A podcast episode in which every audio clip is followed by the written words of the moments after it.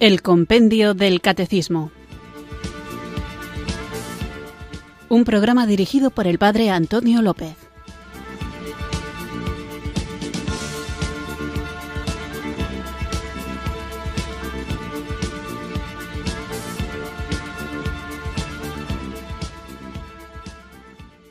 Buenas tardes, queridos oyentes de Radio María. Recibido un cariñoso saludo desde Irurzun, en Navarra, quienes sintonizáis una tarde más esta radio que cambia vidas, esta emisora de la Virgen, Radio María, para escuchar el programa El Compendio del Catecismo, nuestra cita diaria con la formación católica en la que, guiados por el libro, El Compendio del Catecismo, vamos profundizando en nuestra vida de fe, una fe, una vida que debemos hacer práctica, concreta, no puramente teórica, y además debemos compartirla y muchísimas veces nos toca defenderla. Cuando hablamos de los temas que estamos tratando en estos días, de la escatología, de lo que nos aguarda más allá de la muerte, estamos centrándonos en lo que es fundamental no sólo para el futuro, sino también para el aquí y ahora de lo que estamos viviendo. Porque para hablar de escatología tenemos que darnos cuenta de que estamos viviendo ya una anticipación de aquello que aguardamos. En varias ocasiones la Sagrada Escritura nos anima a vigilar, a estar alertas, a mirar hacia arriba y a vivir expectantes ante lo que se nos viene. Por poner algunos ejemplos bíblicos, en el Evangelio de San Mateo, en el capítulo 24, dice así, leo el versículo 42, Velad pues, pues no sabéis qué día vendrá vuestro Señor. Y en el capítulo 25 vuelve a insistir en el versículo 13, Velad pues, porque no sabéis el día ni la hora. Y también el evangelista San Lucas vuelve a insistirnos en esta idea tan importante de que tenemos que estar vigilantes, dice el capítulo 12 del Evangelio de San Lucas en el versículo 36. Sed como hombres que esperan a que su Señor vuelva de la boda para que en cuanto llegue y llame, al instante le abra. Dichosos los siervos que el Señor al venir encuentre despiertos. Yo os aseguro que se ceñirá, los hará ponerse a la mesa y, yendo de uno a otro, les servirá. En el capítulo 21, también de San Lucas, dice el Señor, cuando empiecen a suceder estas cosas, cobrad ánimo y levantad la cabeza, porque se acerca vuestra liberación. Por eso nos anticipamos mientras esperamos, sabiendo que nuestra liberación, el cumplimiento de las promesas del Señor, está cada vez más cerca. Por eso no se trata únicamente de lo que nos va a pasar después de esta vida, sino de lo que ya en esta vida vamos anticipando con nuestras actitudes y con nuestro deseo. Y esto nos tiene que llevar a vivir alertas, vivir preparados. Dice San Pablo a los tesalonicenses en el capítulo quinto, versículo 6, dice, así pues, no durmamos como los demás, sino velemos y seamos sobrios. Y en el Apocalipsis se nos recuerda también que el Señor ha de venir. Mirad que vengo como ladrón, dichoso el que esté en vela y conserve sus vestidos para no andar desnudo y que se vean sus vergüenzas. Apocalipsis capítulo 16 versículo 15. Por eso nosotros anticipamos y aguardamos porque sabemos que el Señor vendrá como un ladrón en la noche y recompensará a aquellos que aman su venida. Dice así la segunda carta a Timoteo, capítulo 4, versículo 8. y desde ahora me aguarda la corona de la justicia que aquel día me entregará el Señor, el justo juez, y no solamente a mí, sino también a todos los que hayan esperado con amor su manifestación. Por lo tanto, nos anticipamos a aquello que aguardamos y nos preparamos para su venida. Estamos llamados a estar sin mancha ni reproche hasta la manifestación de nuestro Señor Jesucristo. Así lo dice la primera carta a Timoteo en el capítulo 6, versículo 14. Que conserves, le dice Pablo a Timoteo, el mandato sin tacha ni culpa hasta la manifestación de nuestro Señor Jesucristo. Incluso si somos probados, podemos ser hallados en alabanza, gloria y honor en la revelación de Jesucristo. Esto dice el apóstol San Pedro en su primera carta en el capítulo 1, versículo 17. A la luz su aparición prometida, todo aquel que tiene puesta esta esperanza en Él se purifica a sí mismo como Él es puro. Nosotros nos purificamos aguardando la manifestación del Señor. Lo dice el apóstol Juan en la primera carta de Juan, capítulo 3, versículo 3. Todo el que tiene esta esperanza en Él se purifica a sí mismo como Él es puro. Dice, queridos, ahora somos hijos de Dios y aún no se ha manifestado lo que seremos. Cuando se manifieste, seremos semejantes a Él, porque le veremos tal cual es. Jesús dijo a los discípulos que harían obras más grandes que las suyas. Evangelio de San Juan, capítulo 14, dice así en el versículo 12, en verdad, en verdad os digo, el que crea en mí hará él también las obras que yo hago y hará aún mayores que yo, porque yo voy al Padre. Por eso nosotros participamos de la obra de Jesús y Él nos instruye para que permanezcamos fieles y nos mantengamos ocupados sirviéndole aquí en la tierra hasta el día de su regreso. Por eso el Señor elogia a los sirvientes que fueron productivos mientras el Señor estaba fuera. Esta es la parábola de los talentos del Evangelio de San Mateo, capítulo 25, a partir del versículo 14. Por eso nosotros aguardamos participando de esa tarea de Jesús de hacer presente el reino de Dios. En definitiva, el objeto final de nuestra vida, de la escatología, es la gloria de Cristo que se mostrará cuando Él venga para ser glorificado en los santos. Mientras tanto, nuestra vida no puede ser, por más que suframos, comparada con la gloria que se nos va a manifestar. A veces se sufre mucho y uno piensa que sentido tendrá todo esto. Pues nos dice el apóstol Pablo en la carta a los romanos en el capítulo 8 versículo 18 dice así, porque estimo que los sufrimientos del tiempo presente no son comparables con la gloria que se ha de manifestar en nosotros. Porque cuando Cristo, nuestra vida, sea manifestado, entonces también vosotros seréis manifestados con Él en gloria, dice Carta a los Colosenses capítulo 3 versículo 4. Por lo tanto, Dios nos llama para que alcancemos la gloria de nuestro Señor Jesucristo, porque aquellos a los que Dios ha llamado y ha justificado, a esos también los ha glorificado.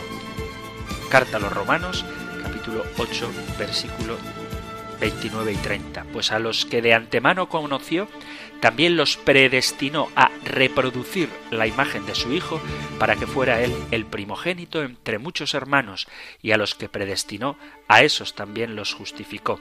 A los que justificó, a esos también los glorificó.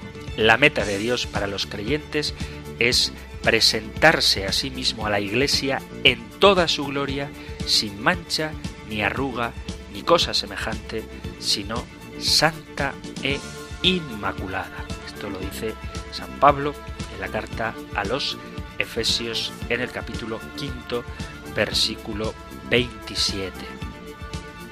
Cristo amó a la Iglesia y se entregó a sí mismo por ella para santificarla, purificándola mediante el baño del agua en virtud de la palabra y presentársela resplandeciente a sí mismo, sin que tenga mancha ni arruga ni cosa parecida, sino que sea santa e inmaculada. A esto aspiramos. Por eso nuestra esperanza no es sólo para este mundo, porque en tal caso seríamos los más desgraciados de todos los hombres.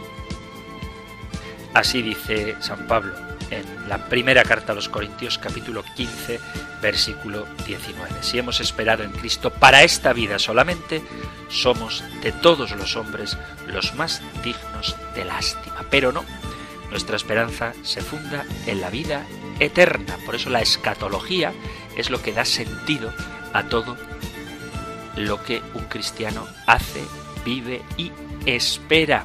Cristo ha muerto por nosotros para que nosotros tengamos una vida nueva, una vida eterna, semejante a la suya. Podemos anticipar ya este gozo y de hecho lo hacemos urgidos y ungidos por el Espíritu Santo, a quien ahora juntos invocamos con fe.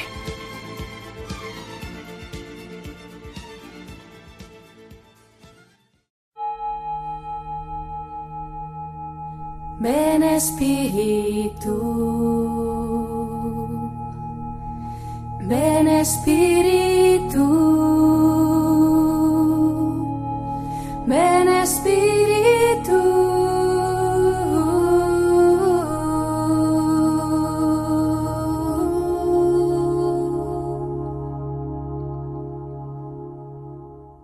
Ven Espíritu Santo y toca mi interior con tu divina luz para que pueda descubrir que no todo es negro, porque existes tú, hermosura infinita. No puedo verte con los ojos de mi cuerpo, pero tu gracia me permite reconocerte con la mirada del corazón. Tú eres maravilloso, espíritu de vida. Quiero adorarte con todo el corazón por la multitud de tus maravillas, porque todo lo que hay de bello y de bueno en este mundo es obra tuya. Te adoro, porque en ti hay belleza y amor sin confines. Bendito seas. Gloria a ti, que estás en todos los lugares y en cada cosa, que todo lo superas por encima del tiempo y espacio, y todo lo penetras con tu poder invisible. Te alabo porque por todas partes se refleja tu hermosura, porque tú eres un abismo ilimitado de gracia y de esplendor, pero vives sobre todo en los corazones simples que saben amar. Ven Espíritu Santo. Amén.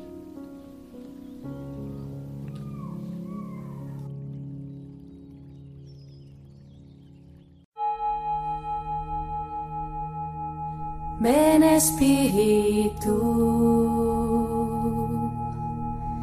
ven Espíritu. Ven Espíritu.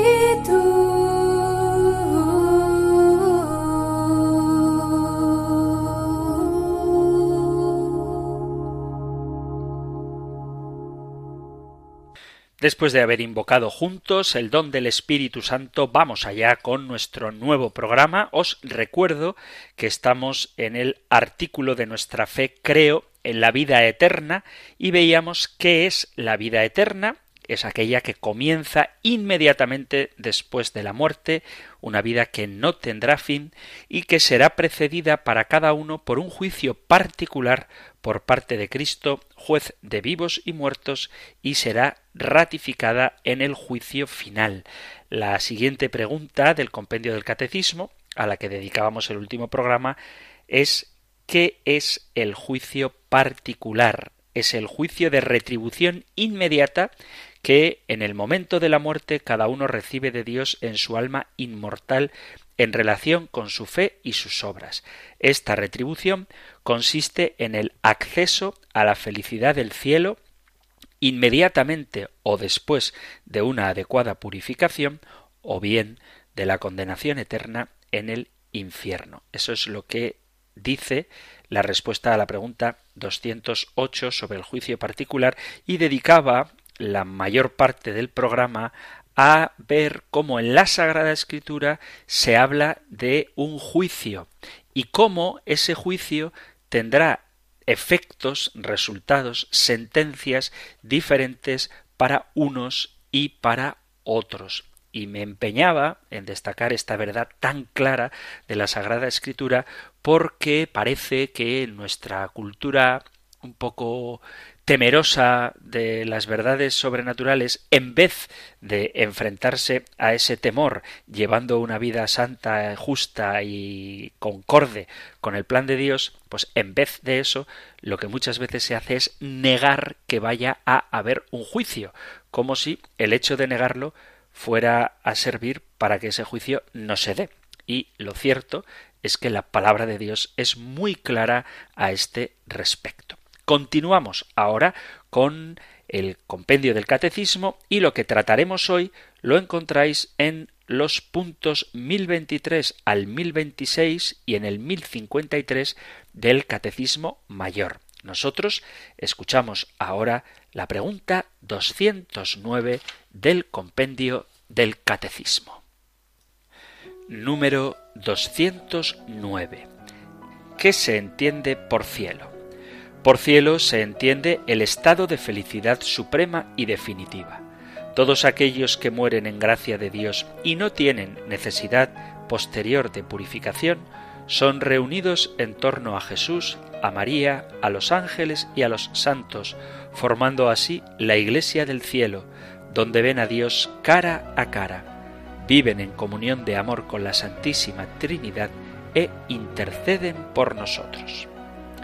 La vida subsistente y verdadera es el Padre que, por su Hijo y en el Espíritu Santo, derrama sobre todos sin excepción los dones celestiales. Gracias a su misericordia, nosotros también, hombres, hemos recibido la promesa indefectible de la vida eterna. San Cirilo de Jerusalén.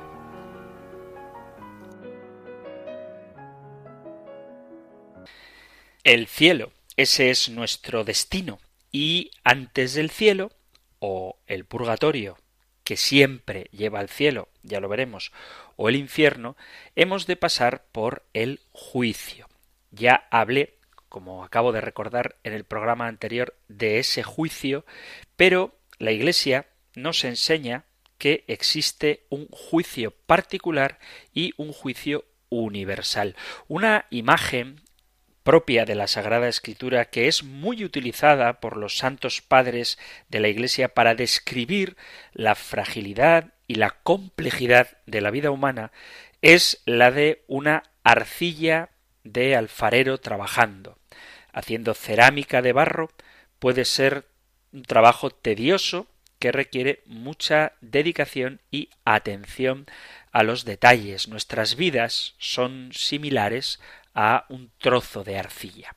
Desde pequeñito, en los talleres de tiempo libre y en las clases de manualidades se nos ha enseñado a jugar con la arcilla, incluso quien como yo ha vivido en una zona donde llueve mucho, de pequeñito, cuando no le dabas tanta importancia a mancharte las manos ni la ropa, era habitual hacer figuras con el barro. Bueno, pues nuestras vidas son similares a un terrón de arcilla. Nosotros somos formados poco a poco, vamos formándonos por las decisiones que tomamos en la vida.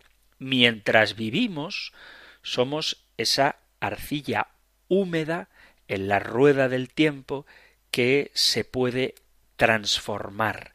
Mientras el barro todavía está húmedo puede ser formado y reformado y puede ser hecho y deshecho y se le pueden agregar trozos o quitárselos de tal manera que al final uno forma el elemento que desea hacer con la arcilla. Sin embargo, una vez que la arcilla es colocada en el fuego, una vez que se mete en el horno o una vez que se seca por el sol, su forma queda fijada permanentemente.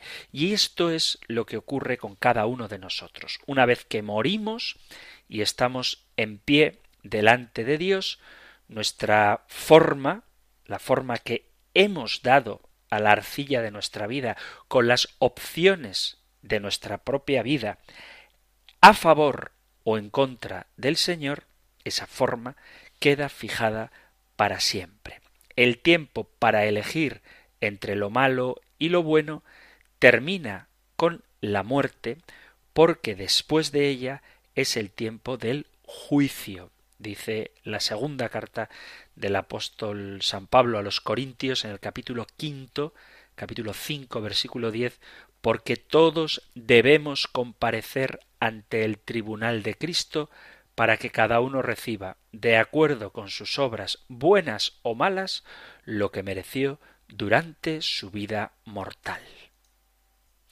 El juicio es la segunda de las cuatro últimas realidades, los novísimos o las postrimerías, que son muerte, juicio, cielo e infierno, y cuando hablamos de juicio, de esta segunda realidad, nos estamos refiriendo tanto al juicio particular como al juicio general o juicio universal. El juicio particular sucede inmediatamente en el momento de la muerte, cuando el alma, ahora separada del cuerpo, se pone en la presencia de Dios para dar cuenta de lo bueno que se hizo y también de los pecados que se cometieron. Dice el catecismo que este juicio es que cada hombre, después de morir, recibe en su alma inmortal su retribución eterna en un juicio particular que refiere su vida a Cristo, bien a través de una purificación,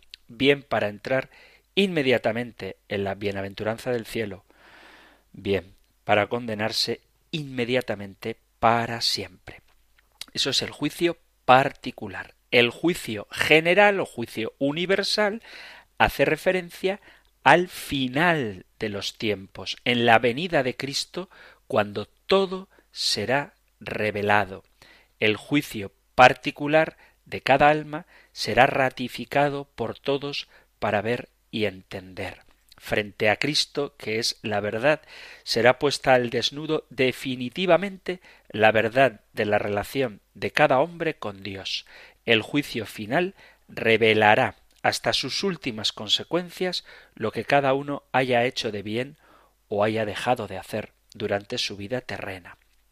El propósito del juicio final no es repetir el juicio particular, no es otro juicio, sino que se va a revelar cómo lo que vivimos afecta a nuestro prójimo, y así llegaremos a comprender el significado último de nuestros actos morales. Tenemos que tomar conciencia de qué importante es lo que hacemos no sólo para nosotros y para las personas que nos rodean de una forma más inmediata, sino también para aquellos cuyos efectos de nuestros actos se vean influenciados por lo que nosotros hemos hecho. Por poner un ejemplo, si yo un día le hablo mal a una feligresa que viene a pedirme, por ejemplo, una intención de misa, justo un minuto antes de que empiece la misa. Y yo, esto nunca ha pasado, pero podría pasar, y yo porque estoy con prisas y no me he preparado el sermón, me siento nervioso, le hablo de una manera grosera, el daño que yo le he hecho a esa señora que se ha acercado a mí le afecta a ella. Pero como resulta que el cura le ha hablado mal, luego ella le habla mal a su marido y el marido, enfadado con su mujer que le está utilizando un tono inadecuado, resulta que lo descarga en el hijo, quien a su vez, cuando va al colegio, se pelea con sus amigos porque ya venía irritado de casa.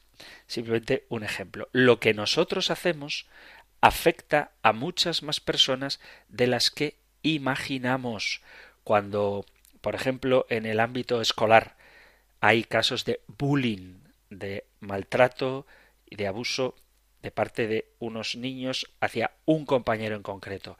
Pues a lo mejor cuando ese compañero crezca, como ha estudiado, porque nadie quería jugar con él, se ha dedicado a estudiar, luego se va a convertir en un jefe, porque va a tener muchas capacitaciones, pero va a ser un jefe tiránico que va a ejercer el abuso que él padeció de niño sobre sus súbditos. Y luego sus súbditos en el trabajo van a cargar con la angustia de haber sido maltratados en su ámbito laboral en sus casas y sus hijos de esos que han sido maltratados en el trabajo, a su vez van a estar de mal humor, de mal genio, deprimidos, tristes o iracundos en sus colegios, que va a influir en la relación de sus compañeritos de colegio con sus propios padres, etc. Es decir, que no somos conscientes de cómo nuestras malas obras y también las buenas influyen en el prójimo, alguien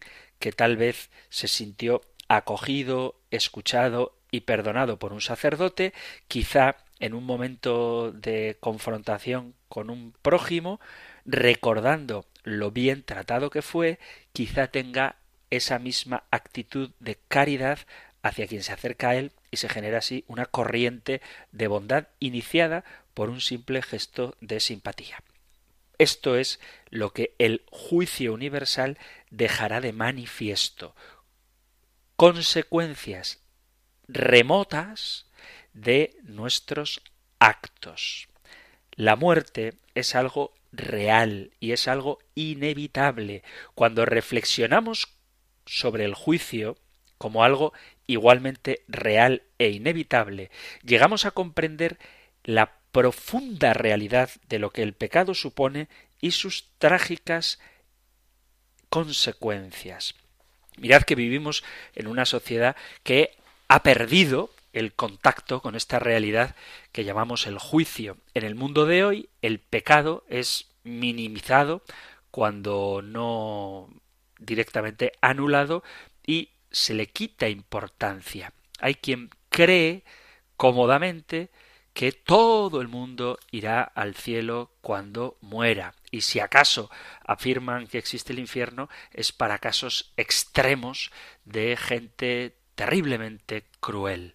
Pero a veces olvidan que hay un juicio que muestra que estamos perdiendo contacto con las realidades y las consecuencias de nuestras vidas y por lo tanto con la razón última de nuestra existencia. Decía un filósofo muy famoso del siglo XIX, seguro que os suena Soren Kierkegaard, decía él, el más allá y con ello el juicio se ha convertido en una broma, algo tan incierto que uno se divierte en pensar que hubo un tiempo en el que esta idea transformó el conjunto de la existencia humana. La vida humana sin este juicio de Dios sería incompleta y sin sentido, porque si no hay juicio, ¿qué diferencia habría entre un malhechor y sus víctimas? ¿Qué significado tendrían nuestras actitudes. ¿De qué serviría todo lo que hacemos, tanto para bien como para mal? Nuestro juicio particular es necesario si nuestras vidas tienen significado y que nuestros sufrimientos no sean en vano. Sin embargo, como increíble ya que es, muy pocas personas seriamente se preparan para la muerte y el juicio. Hay una especie de ocultación de la muerte, como si se pretendiera que esta realidad no existe.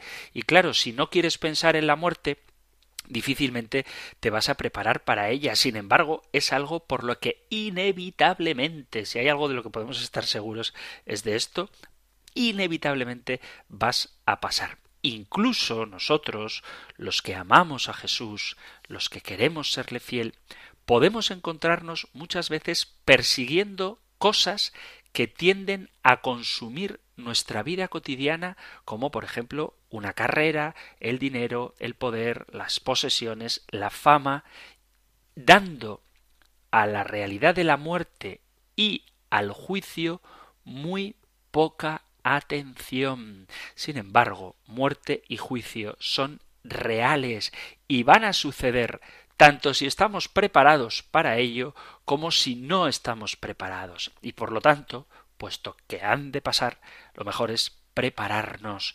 A lo largo del Evangelio, he citado varios pasajes al comienzo del programa de hoy en el saludo, Jesús urgentemente nos advierte para estar listos, preparados para el juicio. Y lo hace de muchas maneras, a través de parábolas que relatan de una manera poderosa el drama de la vida humana, la necesidad de tomar decisiones y las consecuencias de las decisiones.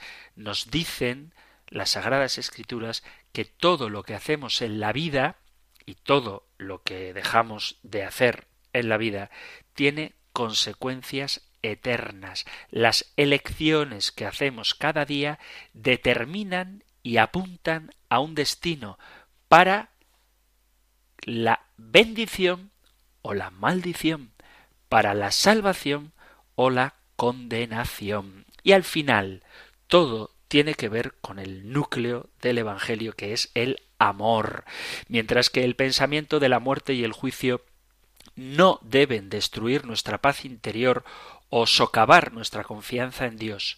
Sí que un sentido de urgencia debe animar en nosotros el esfuerzo por la salvación. Acordaos de Filipenses, obrad con temor y temblor por vuestra propia salvación. Tenemos que prepararnos a la muerte. Hay quien pregunta ¿Cómo será ese juicio? ¿Podemos conocer los criterios por los cuales seremos juzgados? Pues a esta pregunta tan importante responde San Juan de la Cruz.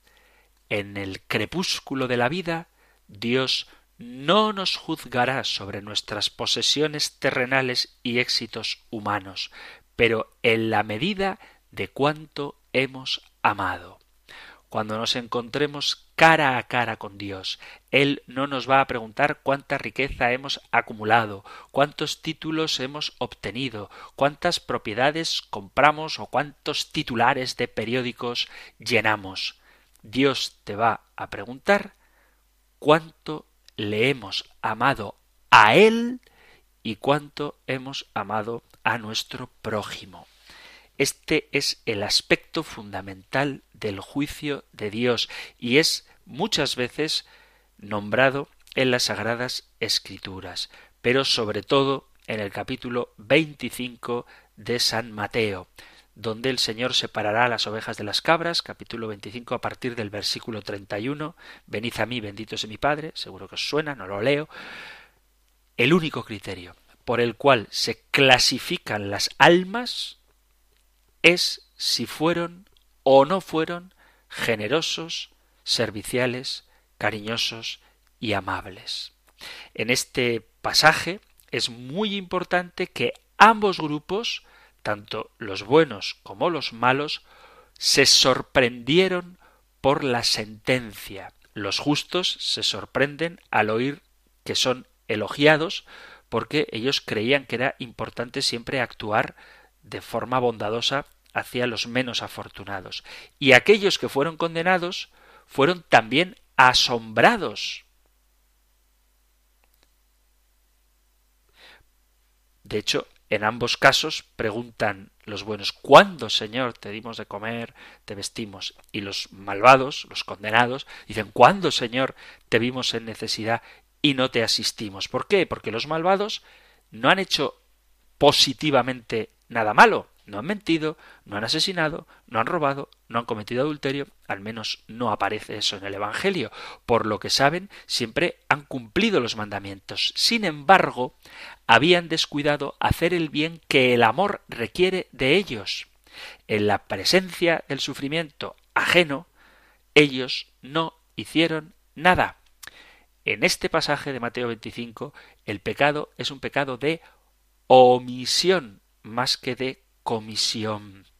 La mayoría de los mandamientos se expresan con no hagas, pero estos están incluidos y reemplazados por dos mandamientos enormes de Jesús que no prohíben, sino que mandan hacer. No prohíben, no dicen no hagas, sino que dicen en positivo, Amarás al Señor tu Dios con todo tu corazón, con toda tu alma, con todas tus fuerzas y con todo tu ser, y a tu prójimo como a ti mismo. Lucas 10, 27. Estos mandamientos requieren la disposición interior que obliga a acciones externas del amor.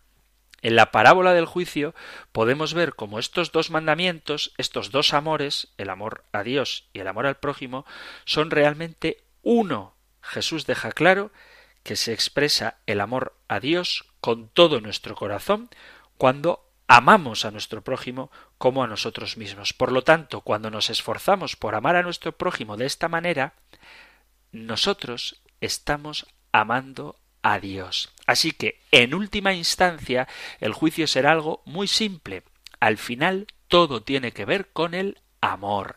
El amor es la única cosa que da sentido a nuestra existencia. El amor es también el fruto de nuestra redención.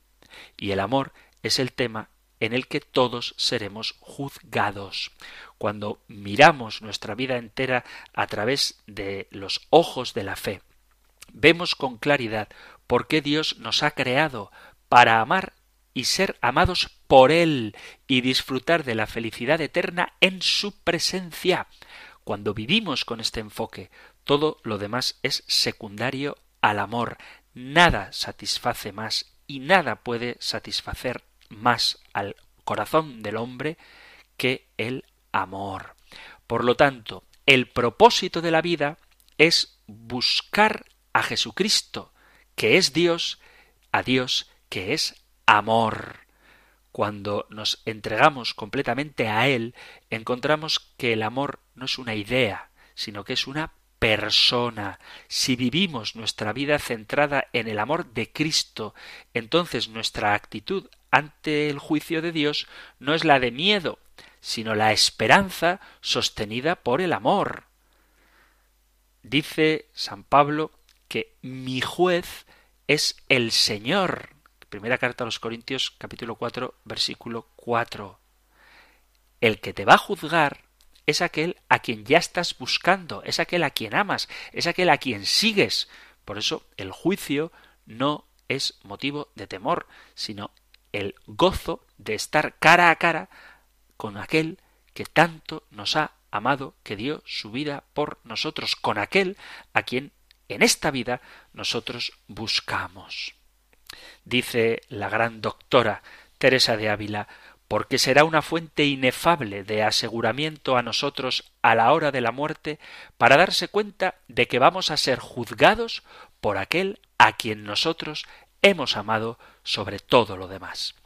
Por lo tanto, nuestras vidas deben estar dedicadas al amor de Cristo, que en nuestro juicio final tendremos cara a cara y escucharemos estas palabras consoladoras Venid a mí, benditos de mi Padre, recibid en herencia el reino que os ha sido preparado desde el comienzo del mundo. Esta es la esperanza cristiana.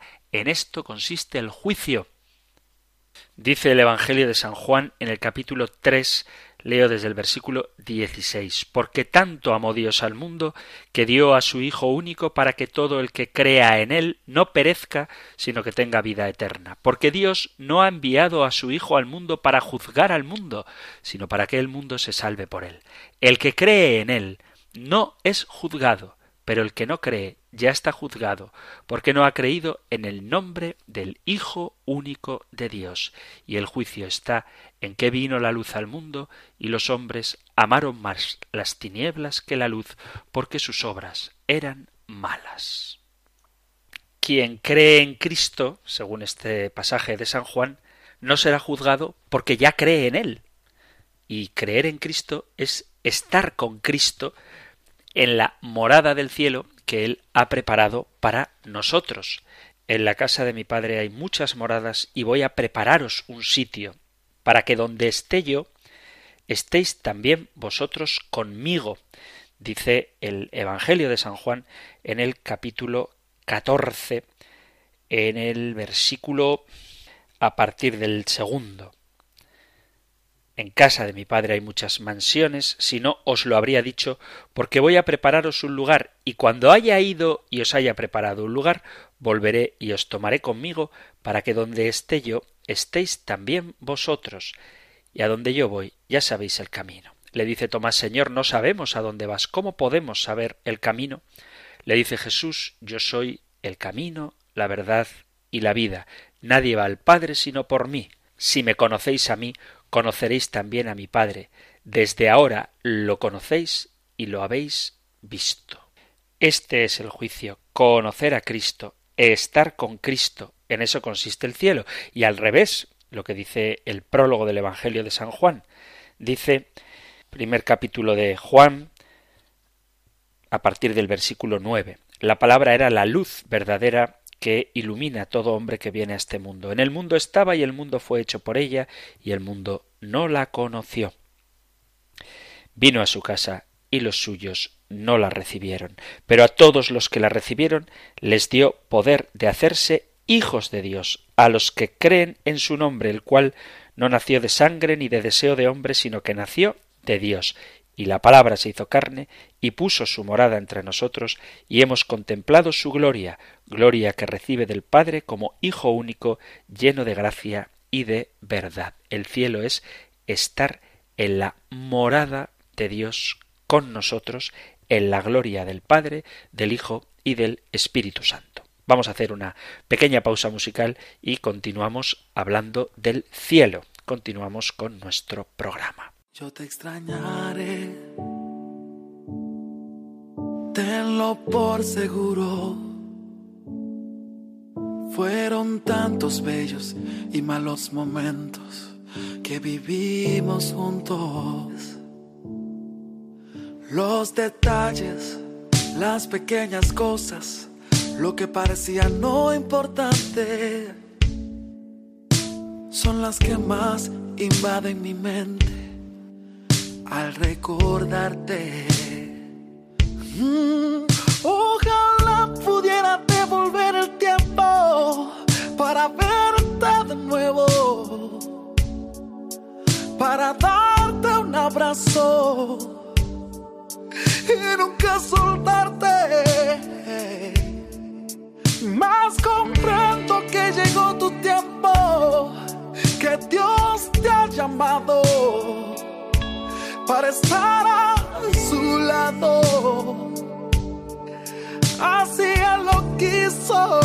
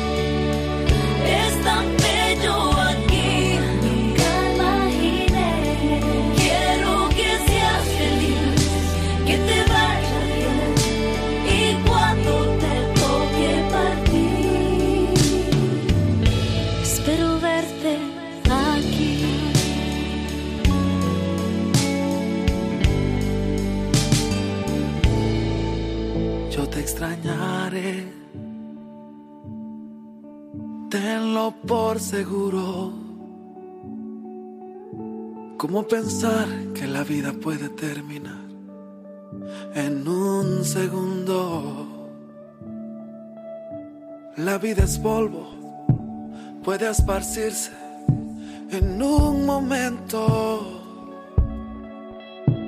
Nada traíste, nada te llevarás, solo lo que había dentro. Mm.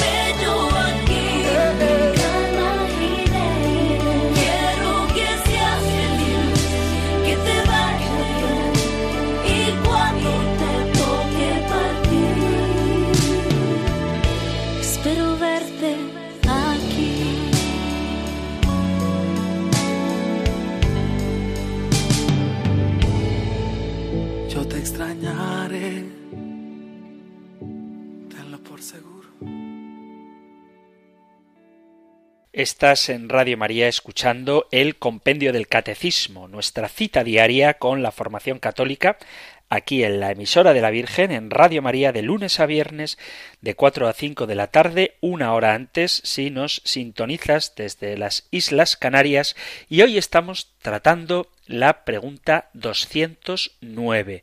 ¿Qué se entiende por cielo? Hemos hablado del juicio particular y del juicio universal, cuya pregunta para este juicio, para este examen, será cuánto has amado y cómo has respondido al amor de Cristo y lo has manifestado esta respuesta en el amor al prójimo. Y cómo el juicio universal no será otro juicio distinto del juicio particular, sino una ratificación de éste en el que veremos cómo nuestras buenas o malas acciones han repercutido en todo el mundo, en todos los habitantes de esta tierra y de manera especial en la Iglesia a la que pertenecemos. Y ahora sí que vamos a ver un poquito qué es lo que entendemos por cielo. Para nosotros, los cristianos, el cielo no es algo abstracto o lejano, sino que es el encuentro cara a cara con Jesús, que mientras nosotros estamos en este camino de la vida, nos espera y intercede e intercede por cada uno de nosotros. Cuando haya pasado la figura de este mundo, los que hayan acogido a Dios en su vida y se hayan abierto sinceramente a su amor, por lo menos en el momento de la muerte, podrán gozar de la plenitud de comunión con Dios que constituye la meta de la existencia humana. Dice el Catecismo, esta vida perfecta con la Santísima Trinidad, esta comunión de vida y de amor con ella, con la Virgen María, los ángeles y todos los bienaventurados, se llama el cielo. El cielo es el fin último y la realización de las aspiraciones más profundas del hombre, el estado supremo y definitivo de dicha. En el lenguaje bíblico, el cielo, cuando va unido a la tierra, indica una parte del universo. A propósito de la creación, dice el Génesis, en el principio creó Dios el cielo y la tierra. En sentido metafórico, el cielo se entiende como morada de Dios que se distingue de los hombres. Dios desde lo alto del cielo ve y juzga y baja cuando se le invoca. Sin embargo, esta metáfora bíblica da a entender que Dios no se identifica con el cielo ni puede ser encerrado en el cielo, y eso es verdad. A la representación del cielo como morada trascendente del Dios vivo se añade la del lugar al que también los creyentes pueden, por la gracia, subir, como dice el Antiguo Testamento, refiriéndose, por ejemplo, a Enoc y a Elías. Así, el cielo es la figura de la vida en Dios. En este sentido es que Jesús habla de recompensa en los cielos y nos exhorta a amontonar tesoros en el cielo. En el Nuevo Testamento la idea de cielo aparece también en relación al misterio de Cristo para indicar que el sacrificio del Redentor asume valor perfecto y definitivo cuando, dice la carta a los Hebreos, Jesús penetró en los cielos, y no penetró en un santuario hecho por mano de hombre, en una reproducción del verdadero, sino en el mismo cielo. Carta a los Hebreos capítulo 9 versículo 24. Los creyentes, en cuanto amados de modo especial por el Padre, son resucitados con Cristo y hechos ciudadanos del cielo. Dice San Pablo en la segunda en el capítulo segundo de la carta a los Efesios, Dios rico en misericordia, por el gran amor con que nos amó, estando muertos a causa de nuestros pecados, nos vivificó juntamente con Cristo. Por gracia habéis sido salvados, y con él nos resucitó y nos hizo sentar en los cielos en Cristo Jesús, a fin de mostrar en los siglos venideros la sobreabundante riqueza de su gracia por su bondad para con nosotros en Cristo Jesús. Las criaturas experimentan la paternidad de Dios rico en misericordia a través del amor del Hijo de Dios crucificado y resucitado, el cual como Señor está sentado en los cielos a la derecha del Padre. Así, la participación en la completa intimidad con el Padre después del recorrido de nuestra vida terrena pasa por meternos, insertarnos en el misterio pascual de Jesús. Después, dice San Pablo a los tesalonicenses, los que vivamos, los que quedemos, seremos arrebatados en nubes junto con los muertos resucitados al encuentro del Señor en los aires, y así estaremos siempre con el Señor. Esto es el cielo, estar siempre con el Señor. Consolaos, pues mutuamente con estas palabras. Carta, primera carta a los tesalonicenses, capítulo 4, versículo 17 sabemos que el cielo es la bienaventuranza y no se trata de una abstracción ni tampoco, esto hay que subrayarlo, un lugar físico entre las nubes, sino que el cielo es una relación viva, personal, estrecha e íntima con la Santísima Trinidad. Es el encuentro con el Padre que se realiza en Cristo resucitado gracias a la comunión del Espíritu Santo. Dice el Papa Juan Pablo II que es preciso mantener siempre cierta sobriedad al describir estas realidades últimas, ya que su representación resulta siempre inadecuada. Hoy el lenguaje personalista logra reflejar de una forma menos impropia la situación de felicidad y paz en que nos situará la comunión definitiva con Dios. Hay imágenes, pues como la de los ángeles tocando el arpa, que a veces dan una apariencia de que el cielo va a ser aburrido. Y cuando tratamos de utilizar nuestra mente para imaginar cómo será el cielo, a lo mejor incurrimos en vivencias gozosas de la tierra que las queremos trasladar al cielo como si el cielo fuera un banquete o estar tirado en una hamaca contemplando la puesta de sol en el mar con una temperatura perfecta. Eso no es el cielo. Todas estas imágenes nos pueden ayudar a expresar el paz y gozo, pero la única forma medianamente adecuada de definir lo que es el cielo sería esto, la relación viva y personal con la Santísima Trinidad. La vida de los bienaventurados, el paraíso, el cielo, la salvación, consiste en la plena posesión de los frutos de lo que Cristo ha hecho por nosotros, asociándonos a su gloria celeste. El cielo es la comunidad bienaventurada de todos los que estamos, estaremos, con el favor de Dios, incorporados plenamente a Él.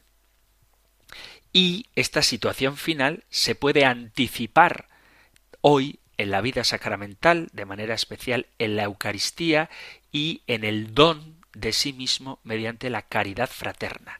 Si sabemos gozar ordenadamente de los bienes que el Señor nos regala cada día, podemos experimentar ya, aquí, ahora, la alegría y la paz que un día gozaremos plenamente. Sabemos que en esta fase terrena de la vida todo tiene un límite, también la felicidad.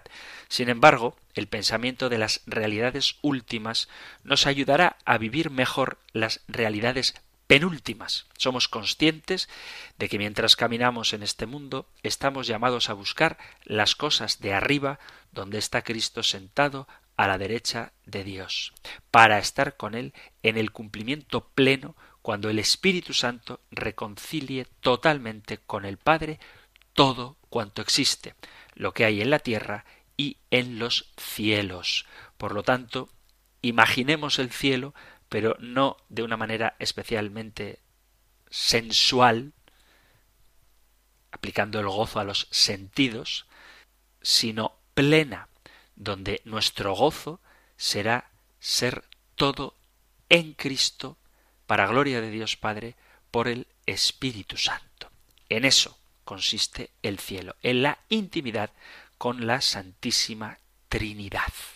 Queridos amigos, queridos oyentes de este espacio de El Compendio del Catecismo, hemos llegado al final del tiempo para nuestro programa de hoy.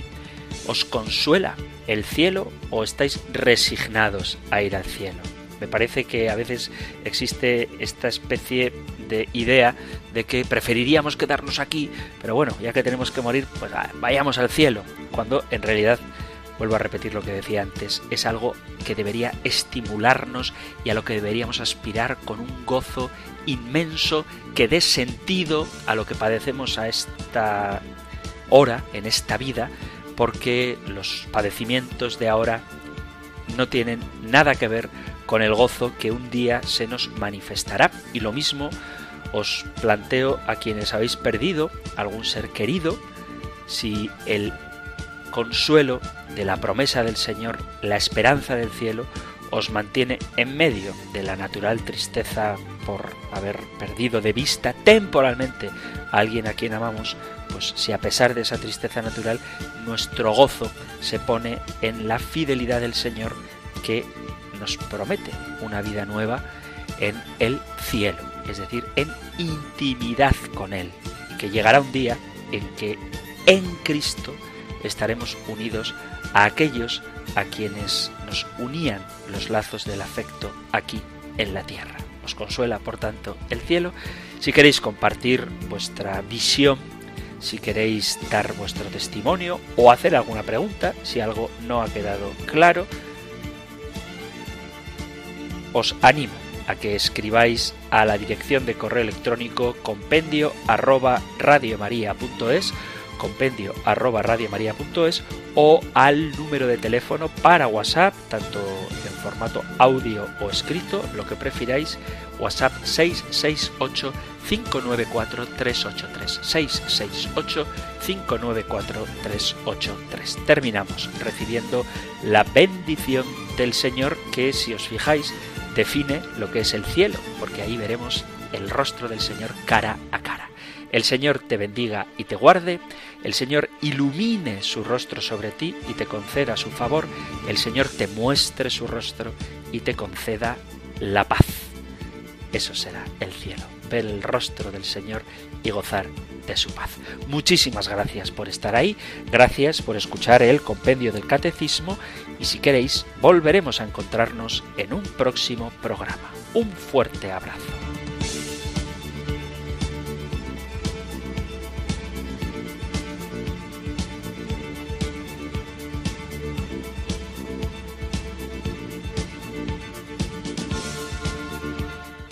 El Compendio del Catecismo. Un programa dirigido por el Padre Antonio López.